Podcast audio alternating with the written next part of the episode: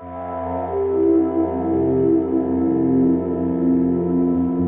hola a todos, bienvenidos a un nuevo episodio de Marte está lejos.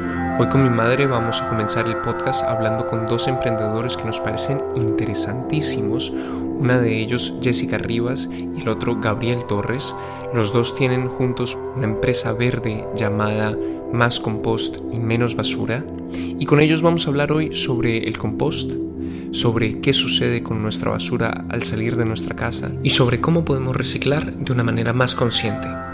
Oye, Emilianucho, que nunca te había oído esa voz tan profunda. Es decir, cuando te oía de chiquito llorar, no sabía ni suponía yo la voz tan profunda que ibas a tener. ¿Cómo estás, hijo mío? ¿Cómo está el clima en Berlín hasta ahora?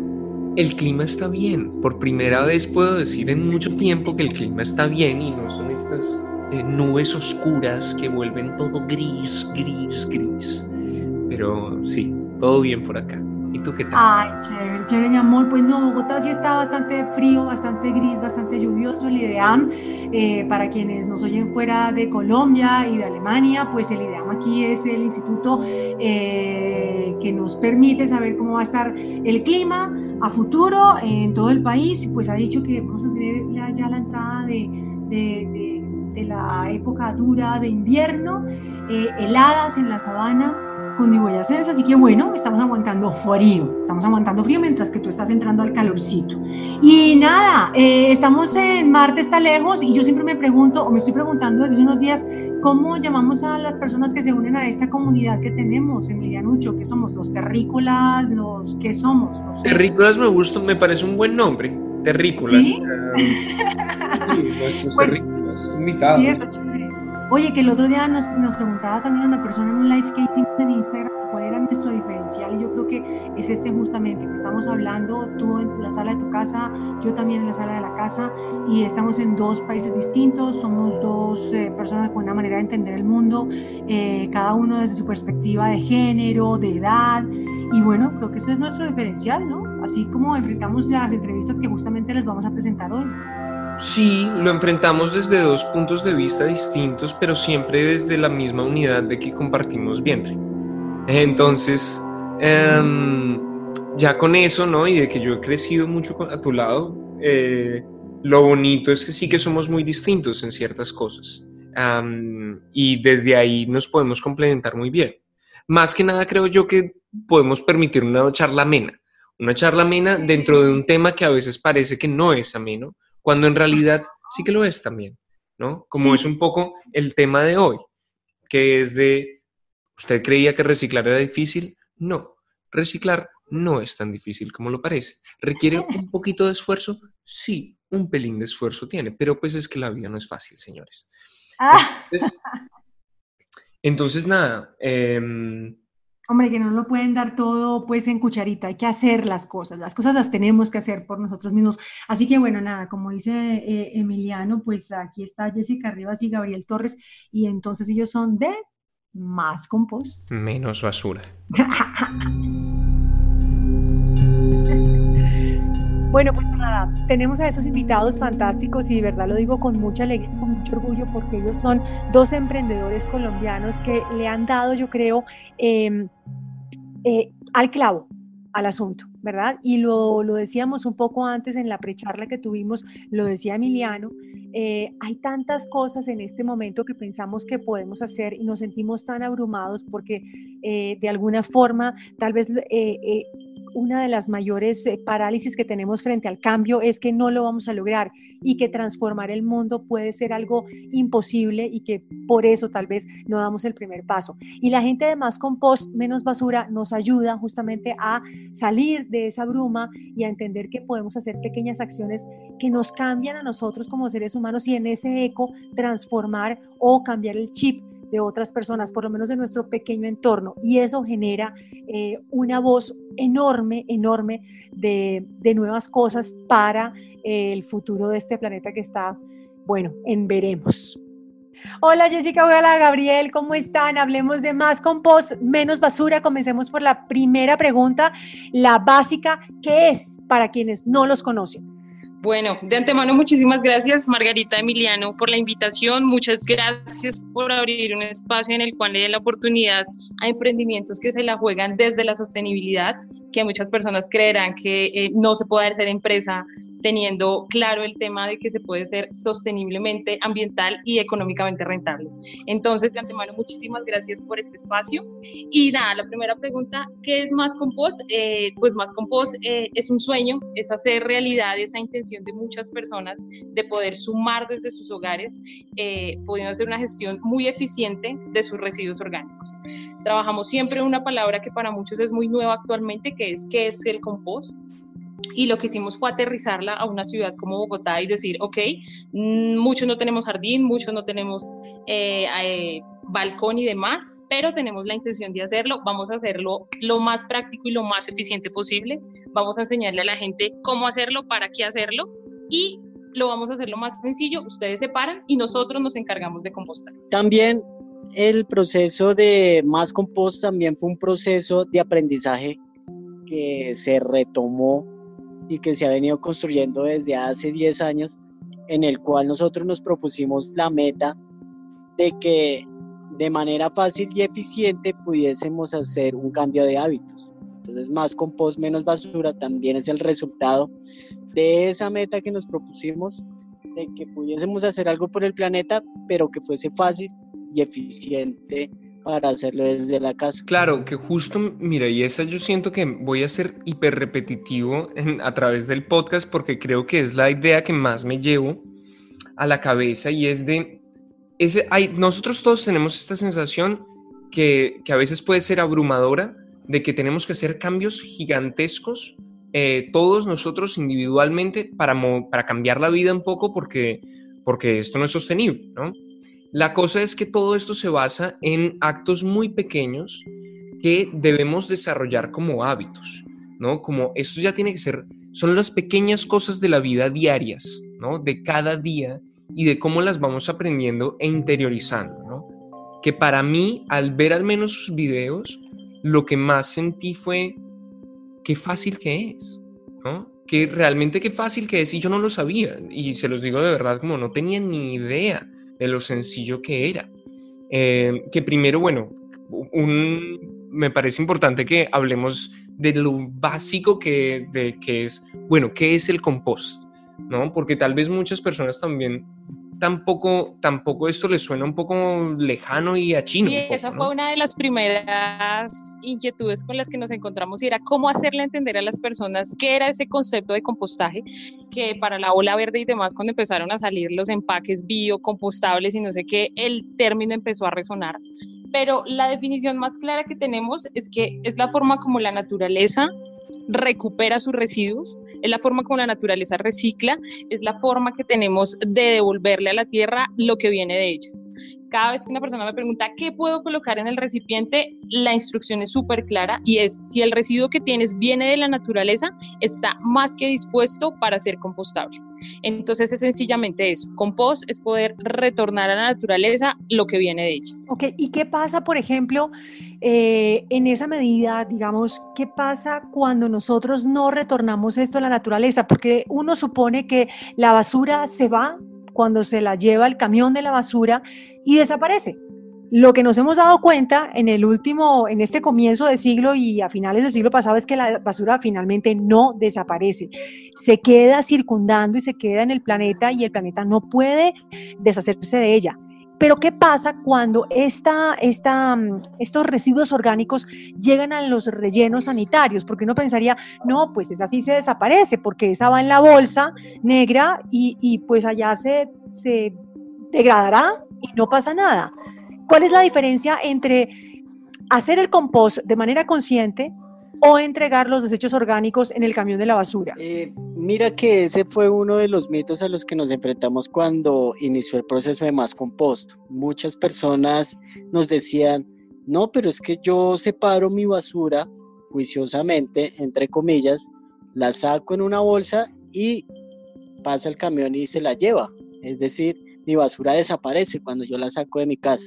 Entonces, una de las de los procesos pedagógicos que también hicimos a la par con el tema de la recolección, es enseñarle a las personas qué pasa precisamente cuando yo saco mi basura de la casa. Entonces ahí empezamos el proceso de separar adecuadamente, separar lo sólido del orgánico y centrar la atención principalmente en el tema orgánico.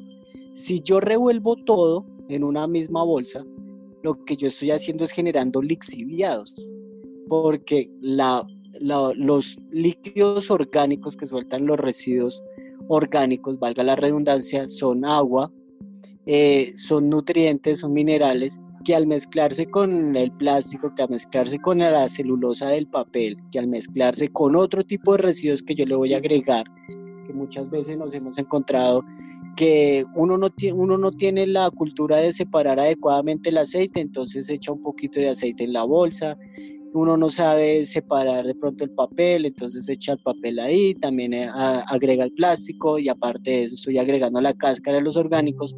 Yo lo que estoy haciendo es encapsulando en esa bolsa de plástico una cantidad de líquidos que se convierten en lixiviados, unos líquidos muy contaminantes, y los estoy mandando a enterrar al relleno Doña Juana. esa fue la razón por la que se cayó, ¿no? O sea, que se derrumbó una parte del, del, terreno, fue porque el suelo ya no podía aguantar más el, el líquido que estaba supurando de toda, de toda esta, mm, esta basura. Sí, exactamente. Esa fue una razón, pero la otra razón y que no que la gente no percibe es que esa, ese proceso de descomposición suelta gases, emite gases, que son gases de efecto invernadero, que desafortunadamente el proceso en el que se está desarrollando actualmente eh, la disposición de basuras en la ciudad de Bogotá, que es enterrándolas, pues no contemplaba ni los lixiviados ni contemplaba tampoco los gases de efecto invernadero que se están acumulando en ese entierro. Entonces, como no había maneras de eh, darle salida de la mejor manera, pues obviamente se van acumulando, acumulando y en algún momento pues ellos necesitan salir. Y al buscar una, un pequeño orificio de salida, pues lo que va a hacer es derrumbarse la montaña, generar eh, afectaciones tanto ambientales como sociales, porque los olores que se sueltan son muy fuertes.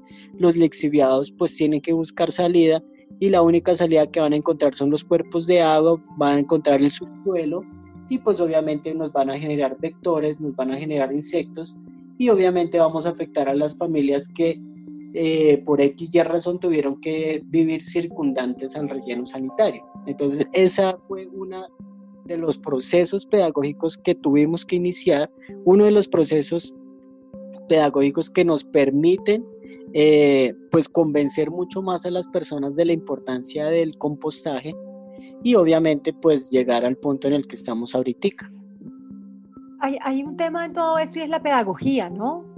Que me parece muy valioso, que es como, digamos, un plus que viene con los emprendimientos verdes, y es que pareciera que lo obvio se nos ha olvidado, nos hemos desconectado tanto de eh, los procesos naturales de todo, que eh, ustedes tienen que estar siempre con el tema de la pedagogía, eh, con el voz a voz, contándole a la gente, por ejemplo, como hicieron ahora, contándonos de qué se trata el compost, qué se coloca en, qué se coloca en, la, en la compostera.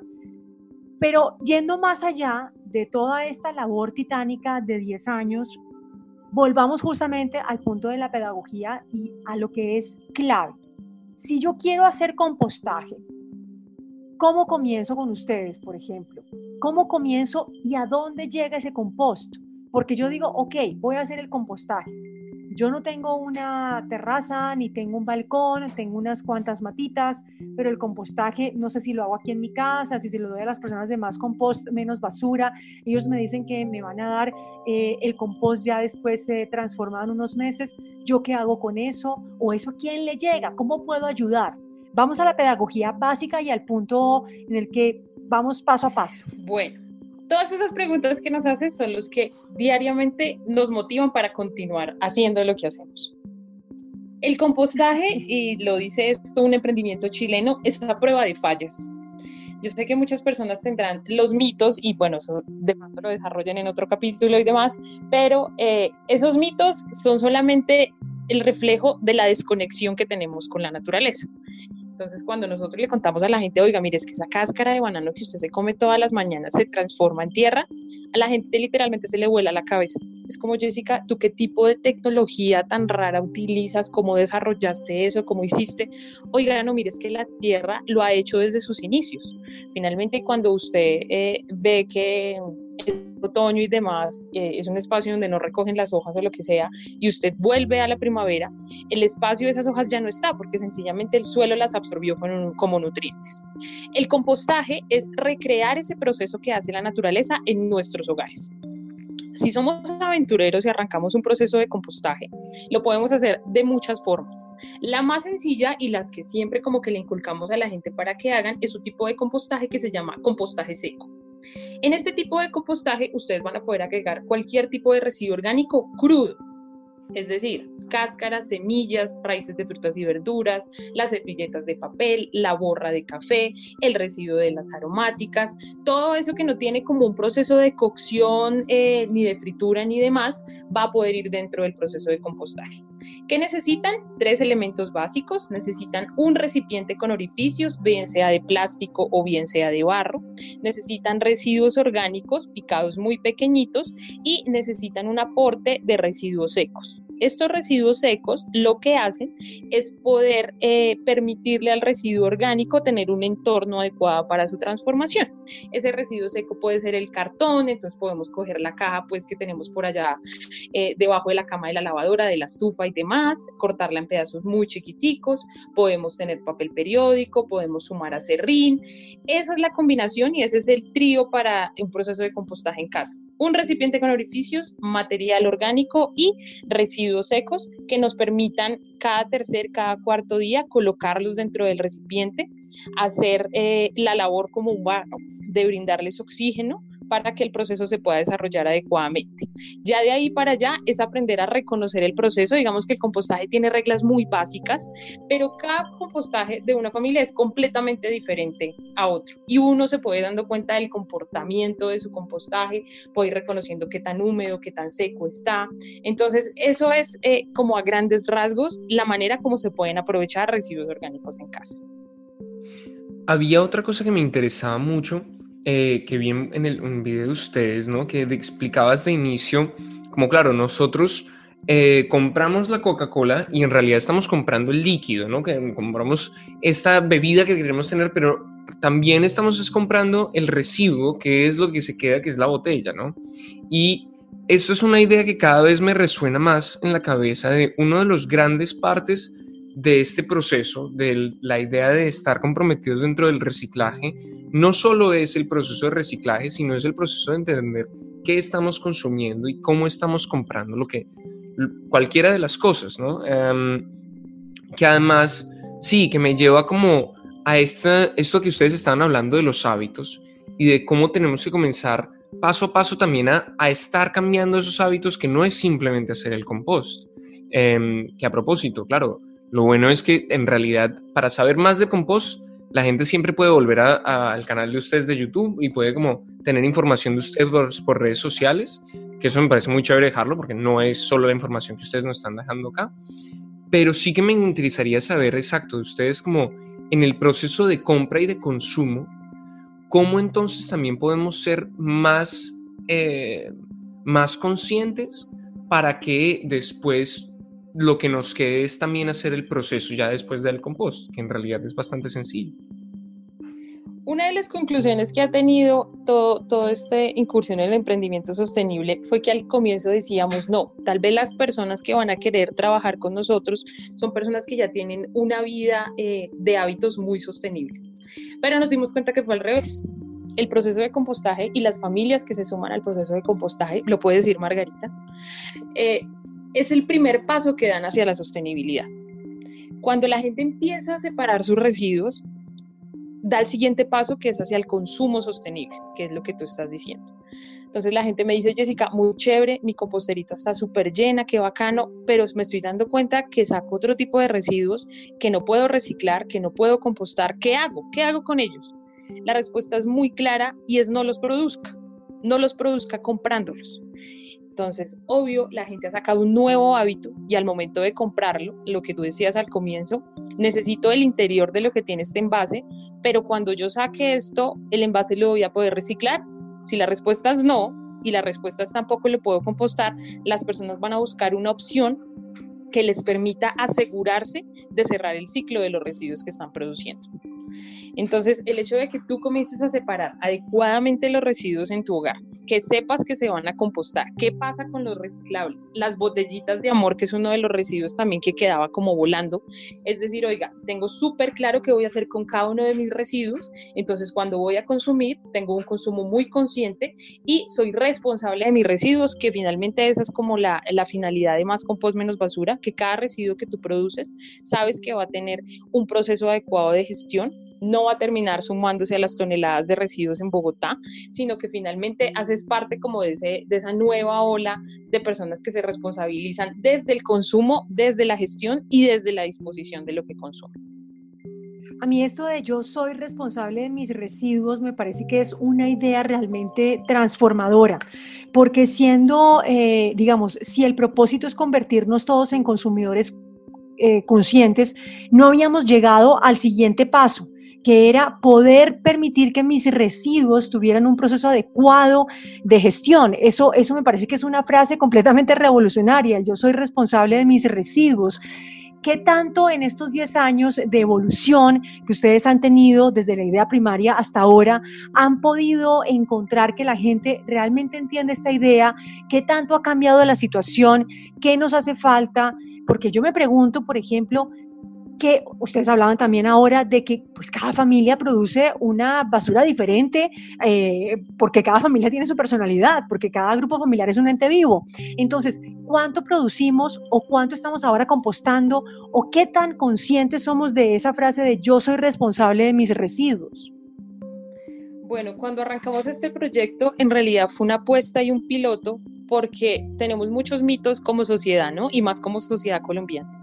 Entonces decíamos, no, pues es que lanzar un proyecto como tan ambicioso, que la gente diga, no, pues es que evidentemente este recibo es mi responsabilidad, puede que yo pague un recibo en el cual dice aseo y demás, pero yo sé que no está pasando nada y yo necesito responsabilizarme. En este momento yo no tengo el espacio, tal vez no tenga el tiempo para poder compostarlo, pero finalmente yo me pego la pela de apoyar a procesos que me ayuden en realidad a saber que mis residuos cierran su ciclo. Al comienzo fue de verdad eh, maratónico. Nos la pasábamos eh, educando, contándole a la gente, diciéndole la importancia, el tema. Y fue muy sorprendente para nosotros cuando nos dimos cuenta que por ahora la ciudad, Bogotá y sus habitantes estaban ansiosos de una propuesta que les ayudara a resolver esas inquietudes. Lo que tú decías al comienzo es muy importante. Muchas, muchas personas no hacen el cambio de hábitos no porque no quieran, sino porque no saben cómo hacerlo. Entonces fue decir, ok, estamos ante una sociedad, un grupo de personas que está interesado en hacerlo, en realidad cómo los enrutamos, cómo los acompañamos, cómo los enseñamos. Y por eso el tema de la pedagogía para nosotros siempre ha sido muy esencial y es contarle a la gente desde el comienzo, oiga, mire, es que si usted no hace esto, pasa esto y pasa lo otro. Pero no nos quedamos en eso, no nos quedamos en decirle, ay, usted es el malo, usted es un consumidor malo, usted no responde, usted, no, oiga, hay una forma de hacer las cosas, hay una mejor forma de poder hacerlo. Actualmente en promedio una familia, y lo vas a ver la próxima semana que recojamos tu compostera Margarita, está alrededor de los 10 a 15 kilos de residuos orgánicos a la semana. La mayoría de personas cuando ingresan en el programa nos piden el recipiente más chiquito. No nos pasó contigo, pero hubiera sido muy curioso porque es que nosotros tenemos en la cabeza es la bolsita chiquita que sacamos cada segundo día que pasa el carro de la basura. Entonces, no, Jessica, yo produzco súper poquito, tráeme el residuo más chiquito. A los tres días, Jessica, no me cabe una cáscara más. Yo no sabía que tantos residuos tenían la cualidad de ser compostados. Yo no sabía en realidad la cantidad de residuos que producía y ahora en realidad entiendo el impacto que esto tiene en el medio ambiente. Entonces, esa ha sido como, siempre me estoy aprendiendo, todos los días aprendemos, cada familia es un nuevo reto, cada familia nos eh, propone nuevos residuos que a veces es como, wow, espérate porque no tengo ni idea si eso se composta o no. Entonces nos permiten también reinventarnos alrededor de la educación y contarle a la gente, eh, saldrá pronto una sección que se llama eh, Increíblemente Compostables y claro, ahí vas a ver la cantidad de residuos que en realidad uno decía como, no tengo ni idea, a la bolsa negra, a la bolsa negra, a la bolsa negra. Igual es todo un reto porque es que llevamos más de 30 años contando únicamente desde 1988 que se abrió Doña Juana, no estamos contando ni Mondoñedo ni el anterior botadero, que llevamos haciendo las cosas de la misma manera. Siempre habíamos pensado que todo iba bien en la bolsa negra, que yo sacaba eh, a la calle la bolsa y pues algo tendrá que pasar, o sea, imposible. Pero cuando escuchamos explosiones de botaderos, deslizamientos de toneladas y toneladas de basura, es cuando, wow, ok, tengo que hacer algo, necesito que alguien me acompañe y para eso estamos nosotros. Pues creo que está dicho todo, ¿verdad? Está dicho todo. Jessica, Gabriel, muchísimas gracias por haber estado en Marte está lejos, que es esto, una llamada para que todos en verdad entendamos que las acciones personales son las acciones más poderosas que podemos realizar con respecto al cambio, a la sostenibilidad, a la sustentabilidad también Em, que nuestro pequeño entorno genera un eco enorme, enorme, enorme eh, para el resto del planeta y que aunque a veces nos sintamos solos, existen emprendimientos como el de ustedes, más compost, menos basura, que nos enseñan desde el punto cero a entender qué debemos hacer o cómo podemos sentirnos acompañados para dar ese paso hacia una vida en la que perpetuamos, por supuesto, el desarrollo del planeta, un desarrollo en el que todos estamos incluidos, un desarrollo ecuánime en el que podemos gestionar mejor eh, el espíritu de la vida. Entonces, pues nada, muchísimas gracias por estar con nosotros, por haber estado con nosotros. Por favor, déjennos, eh, yo sé que el trabajo de ustedes siempre ha sido voz a voz, la gente los conoce mayoritariamente por eso, porque ustedes eh, hablan con las personas, porque ustedes se dedican a ese trabajo pedagógico, pero ahora que las redes son tan importantes y más en este tiempo de cuarentena, de aislamiento responsable, cuéntenos en dónde los podemos encontrar, dónde los podemos ubicar y cómo podemos entender un poco pues más de todo esto de lo que en redes sociales como más compost menos basura. Nos pueden encontrar en Instagram, en YouTube, nos pueden encontrar en Instagram también, en Twitter ahí nos la pasamos a veces también colocando información al respecto. El programa es súper sencillo, nosotros le hacemos la entrega de un recipiente, ustedes se encargan de colocar allí todos sus residuos orgánicos, nosotros pasamos a recogerlo una vez a la semana y cada tercer mes con el mayor de los gustos retornamos a ustedes dos kilos de abono natural para que lo puedan utilizar en su huerta, en su jardín. Si no tienen maticas en la casa o es únicamente como la sábila, pues detrás de la puerta o demás, tener presente que Bogotá está llena de espacios verdes que van a estar dichosos y felices que le puedan brindar esos nutrientes. A veces damos por hecho que el árbol que lleva al frente de nuestra casa 50 años pues se alimentará de alguna manera, del agua le caerán todos sus nutrientes, de algún lado el sol le brindará, pero no, él necesita comida y la comida para él, él es, es el abono resultado de un proceso de transformación de residuos orgánicos.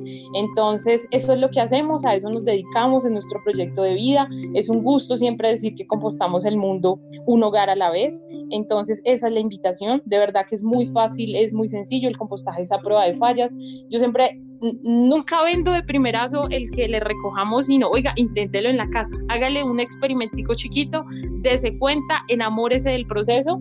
Eh, y si finalmente dijo, bueno, sí, ya, me enamoré, pero es mucho, Jessica, aquí estamos igual para acompañarlo, será un gusto de verdad a Margarita, Emiliano, muchísimas gracias por abrir este espacio. No saben lo necesario que es en esta época. Bien lo decía Margarita al comienzo. Si no aprendemos ahorita, si no concebimos ahorita, créanme que esta temporada pues finalmente no, no tuvo el resultado que debía tener y siento que en muchos humanos eh, trascenderá muy fuertemente. Entonces, muchísimas gracias, un saludo a todas las personas que nos escuchan y nada, estaremos muy presentes más con Pos en Bogotá.